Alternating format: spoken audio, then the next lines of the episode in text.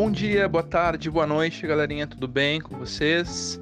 Uh, estamos aqui para mais uma aula de história, então, no História na Cabeça. Uh, e nós, sem mais delongas, eu já queria inserir para vocês o tema dessa semana, o tema da aula de hoje, que vai ser cidadania. Né? A aula de hoje ela vai ter um paralelo muito forte com a sociologia, né? uma disciplina que ajuda a gente a refletir um pouco mais a respeito da nossa sociedade.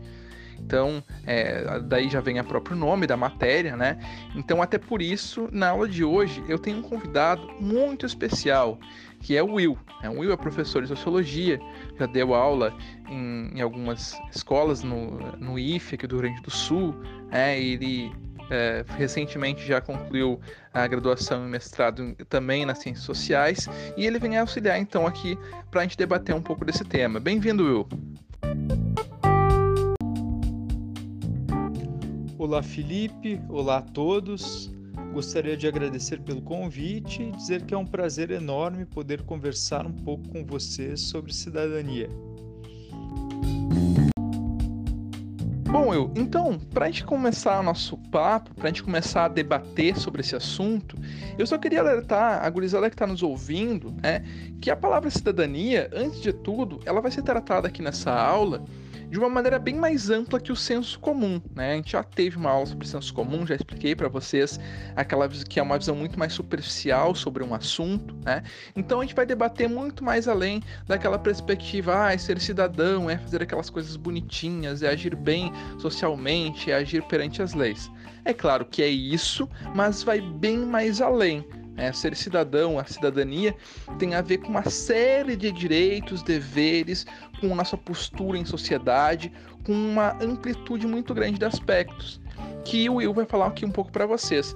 Então, Will, para a gente começar a poder falar um pouco mais sobre isso, eu queria que tu passasse aqui para a gurizada qual a tua visão sobre cidadania? O que, que tu entende por cidadania, sobre esses conceitos uh, e sobre essas noções a respeito dos nossos direitos sociais, nossos direitos civis? Bom, sempre quando eu vou falar sobre algum tema, eu gosto de começar pelo sentido da palavra. É, então, se nós formos pensar nesse caminho, o que, que a palavra cidadão quer dizer? Cidadão é a pessoa que habita na cidade, né? sendo a cidade vista enquanto esse espaço onde se vive em sociedade, onde se decidem os rumos da vida coletiva. De tal forma, a noção de cidadão ela está ligada à ideia de lugar e à relação de uma determinada pessoa com o lugar e com as outras pessoas que vivem nesse lugar. Assim, ser cidadão é pertencer a um lugar e estar envolvido na vida pública desse lugar, participando ativamente dos processos de organização da vida social e coletiva, seja do seu município, do seu estado ou do seu país. Então, quando eu participo, por exemplo, de um mutirão para arrecadação de alimentos para pessoas necessitadas, quando eu participo de uma ação comunitária ou organizo um abaixo-assinado em prol de melhorias do lugar onde eu vivo, eu estou tendo uma postura cidadã. Portanto, é importante destacar a noção de cidadão ela está diretamente indissociavel, indissociavelmente relacionada com a ideia de um indivíduo comprometido com a vida de seu grupo. De forma mais resumida, também costuma se dizer que ser cidadão é ter direitos e deveres, ou seja, cidadão é todo indivíduo que possui direitos e desempenha deveres em uma determinada comunidade. Eu, você e todas as outras pessoas nascidas no Brasil, nós somos cidadãos brasileiros. Nós temos os nossos direitos e os nossos deveres frente à comunidade nacional brasileira. Deveres esses e direitos previstos na Constituição da República Federativa do Brasil. Ainda é importante lembrar que existem três tipos principais de direitos vinculados à ideia de cidadão: os direitos civis, que são os direitos à vida, à liberdade, à propriedade e à igualdade perante a lei, os direitos políticos, que dizem respeito aos direitos de votar e ser votado, bem como de participação do indivíduo nas diferentes decisões que definem os rumos da sociedade em que ele vive, e os direitos sociais ou coletivos, que são aqueles que tratam sobre a garantia, preservação e o acesso de todos a bens considerados como comuns, é, como os direitos à educação, à saúde, ao trabalho justo, ao acesso às riquezas do meio ambiente e por aí vai. Ser cidadão, então, também é ter direitos civis, políticos e sociais, pertencendo a uma sociedade organizada e podendo participar dela através de um regime democrático.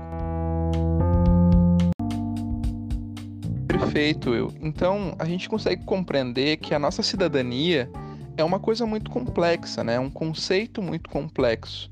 Então, as mais diversas, uh, os mais diversos direitos da nossa vida as mais diversas coisas que a gente pode fazer na sociedade, que a gente tem direito a exercer, estão muito ligadas às noções de cidadania. A Constituição, o livro de regras que garante a nossa cidadania. É, é muito importante pensar isso, porque tempos atrás, se a gente pegar aí com essa conexão com a história, isso não acontecia. As pessoas não tinham direitos sociais, não tinham direitos civis. Há muito pouco tempo atrás, se a gente pegar, por exemplo, alguns grupos como os negros ou como as mulheres, por exemplo, esses grupos eles não tinham direitos, por exemplo, negros não tinham direito a, a voto, né, em algumas sociedades recentemente, mulheres também não tinham direito a voto, não tinham direito ao trabalho, né, negros chegaram a ser escravizados, tratados como coisa em sociedades bem recentes, incluindo a brasileira nesse caso. Então a gente tem avançado muito a respeito disso. Se a gente pega um panorama histórico, e nós temos que avançar ainda mais. Né? Hoje a gente tem no Brasil e em vários países do mundo é, esse conjunto de leis né, na Constituição, nosso livro de regras, que garante para gente esses direitos. Vocês, por exemplo, os alunos que estão escutando esse podcast, certamente estão numa escola, né? provavelmente uma escola pública, a grande maioria dos que estão, que estão ouvindo. E essa escola pública, ela não é pública por nada. Ela é pública porque vocês têm um direito básico que é o direito à educação. A nossa Constituição, graças a conquistas sociais, a avanços muito importantes, garantiu para todos nós o direito à educação. Então a escola, ela existe para gente como um direito. Em vários outros países ela não é um direito. Em muitos países nós encontramos crianças e adolescentes analfabetos que não têm acesso à escola, que têm que caminhar quilômetros e quilômetros para conseguir uma escola minimamente decente, né? ou então outros países que cobram muito caro pela escola, então que as pessoas têm que desembolsar valores para conseguir ter acesso à escola. Então a gente conseguiu esse avanço. A mesma coisa na saúde, por exemplo. Tem muita gente que hoje em dia, por exemplo, fala mal do SUS. Ah, porque o SUS não funciona bem, né? De fato, nós temos que reclamar quando um serviço não funciona bem, né? um serviço público não funciona bem, no sentido de que ele melhore, mas não de que ele acabe. É, por quê, gente? Porque o SUS é uma conquista, ele é muito recente. Ele data de cerca de 30, 31 anos atrás, se eu, tô bem, se eu me lembro bem. E então ele não tem tanto tempo assim. O que, que acontecia no passado antes do SUS? Muita gente não tinha tratamento médico muita gente adoecia e não tinha hospital para ir, porque a maioria dos hospitais eram privados. Tu não tinha uh, um hospital disponível, assim como tu queria, como tu tem hoje. Eu tenho uma doença, vou procurar hospital. Né? Então, isso é um avanço muito grande. Em outros países, tu pega exatamente os países ricos, eles não evoluem nesse ponto. Tu pega os Estados Unidos, o país mais rico em termos de PIB, né, em termos de renda geral do país. Esse país ele não tem um serviço público. As pessoas adoecem, elas têm que pagar dezenas de milhares de dólares para conseguir, às vezes, é, reparar um osso quebrado, para conseguir fazer um transplante, até mesmo uma transfusão de sangue, para ser minimamente atendido no hospital. Então a gente avançou muito, gente. Isso é graças aos direitos garantidos na nossa Constituição. Então, nós é muito ruim quando as pessoas criticam às vezes os direitos, falam mal dos direitos, né? Porque direitos são muito importantes e eles custaram muita coisa para serem adquiridos. Muita gente morreu lutando, muita gente protestou assim, ó, sofreu muito para que a gente tenha esses direitos. E é claro, como eu falou, na outra ponta nós também temos nossos deveres quanto cidadão. O mais básico seriam respeitar as leis, né, que nós temos, né, não agir contra as leis. Mas nós temos uma série de deveres, como pagar impostos, por exemplo, que sustentam a saúde, sustento, educação, né, possibilitam a gente ter ruas, encanamento, rede elétrica e assim por diante. E né, ter um respeito social uh, geral. Né? A gente, claro, a gente tem uma gama de deveres aqui que eu não vou me adentrar muito para não durar tanto tempo. Mas para seguir no nosso papo, né, uh, eu queria que o Will pudesse falar um pouco mais para gente uh, sobre aonde que surgiu essa cidadania, assim, porque eu fiz um panorama histórico aqui bem rápido, né? Mas eu acho que o Will pode falar com um pouco mais de propriedade e esclarecer melhor pra gente em que local primeiro surgiu esse conceito, em, em que país ou em que tempo que surgiu, Will, por favor.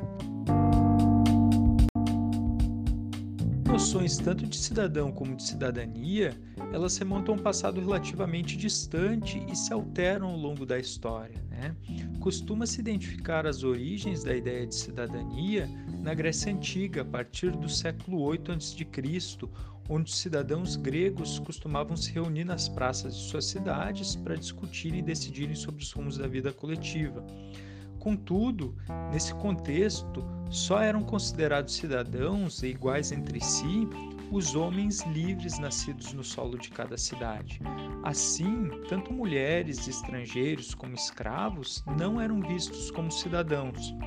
Portanto, a noção de cidadania, em sua origem, dizia respeito ao conjunto de direitos que uma parcela bem pequena da sociedade grega tinha em relação à vida pública.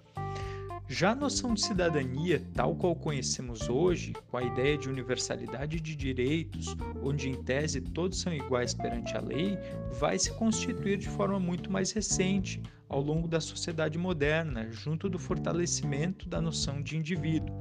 São dois documentos importantes para pensar isso: a Declaração Universal dos Direitos do Homem e do Cidadão redigida em 1789 como fruto da Revolução Francesa e mais atualmente inspirada nessa primeira a Declaração Universal do, dos Direitos Humanos, proclamada em 1948 após o fim da Segunda Guerra Mundial. A Declaração Universal dos Direitos do Homem e do Cidadão é um documento fundador das ideias de cidadão e de cidadania na sociedade moderna, pois afirma direitos básicos de todo e qualquer ser humano, como os direitos à vida, à liberdade e à igualdade, os quais não dependeriam da vontade de quem estivesse no governo.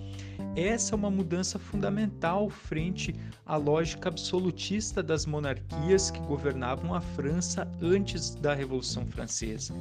Os indivíduos, eles deixam de ser percebidos como súditos submissos à vontade de um rei que controla todos os poderes e passam a estar vinculados a um ordenamento coletivo baseado em leis e a partir dessas transformações que vai surgir o ordenamento democrático, tal qual nós conhecemos hoje, baseado no direito constitucional e na separação de poderes. É importante, portanto, destacar que o conceito de cidadania pode ser ampliado ou restringido em se dependendo do contexto histórico, tendo em vista os direitos presentes em cada sociedade, a sua abrangência entre os indivíduos e o poder desses indivíduos em participar efetivamente e com igualdade na esfera pública. Claro, claro, a gente percebe aí essa construção ao longo do tempo, né? E como é, com o passar das sociedades a gente vai construindo cada vez mais uma cidadania mais robusta, né? Mais sólida, é, que, que passa a ter mais cidadão, a, a atingir mais cidadãos. Eu só queria também alertar que depende do país, a cidadania ela não, ainda não é plenamente atingida, né? A gente tem em diversos continentes, né? A gente vê, por exemplo, países asiáticos, países da África, até mesmo países aqui da América do Sul, que ainda tem uma grande dificuldade, né, para conseguir alcançar algum panorama de direitos, assim como também alguns países envolvidos, né? Mas aí os problemas são bem mais pontuais. É, mas assim, se a gente for pensar o Brasil, a gente percebe ainda alguma desigualdade, por exemplo, no campo do de gênero, que as mulheres ainda sofrem né, para eu conseguir alcançar a cidadania no, no campo do trabalho, direito à saúde em alguns casos. Ainda tem, a gente vive uma cidade muito conservadora que se apega muito a raízes do passado e não quer ceder direitos para algumas populações, algumas minorias especialmente. Uh, e até dentro dessa perspectiva, eu queria perguntar para ti, Will, é, como que a gente poderia avançar mais enquanto sociedade para conseguir transformar melhor a sociedade para um panorama mais civilizado, para que a gente conseguisse ampliar mais cidadania para algumas situações injustas que a gente ainda vive.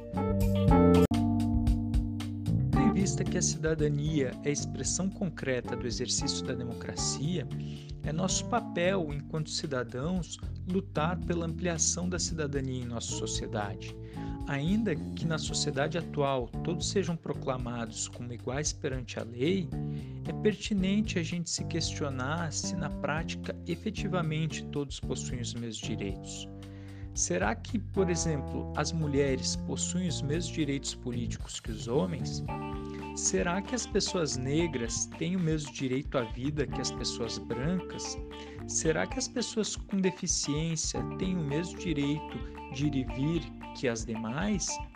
Uma forte crítica feita à noção de direitos humanos da nossa sociedade é que ela se constitui tendo como padrão de cidadão o homem branco burguês, deixando assim diferentes outros perfis de indivíduos relativamente à margem da cidadania, como mulheres, pessoas negras, pessoas com deficiência, indígenas, pessoas LGBTQIA, pessoas idosas, pessoas pobres.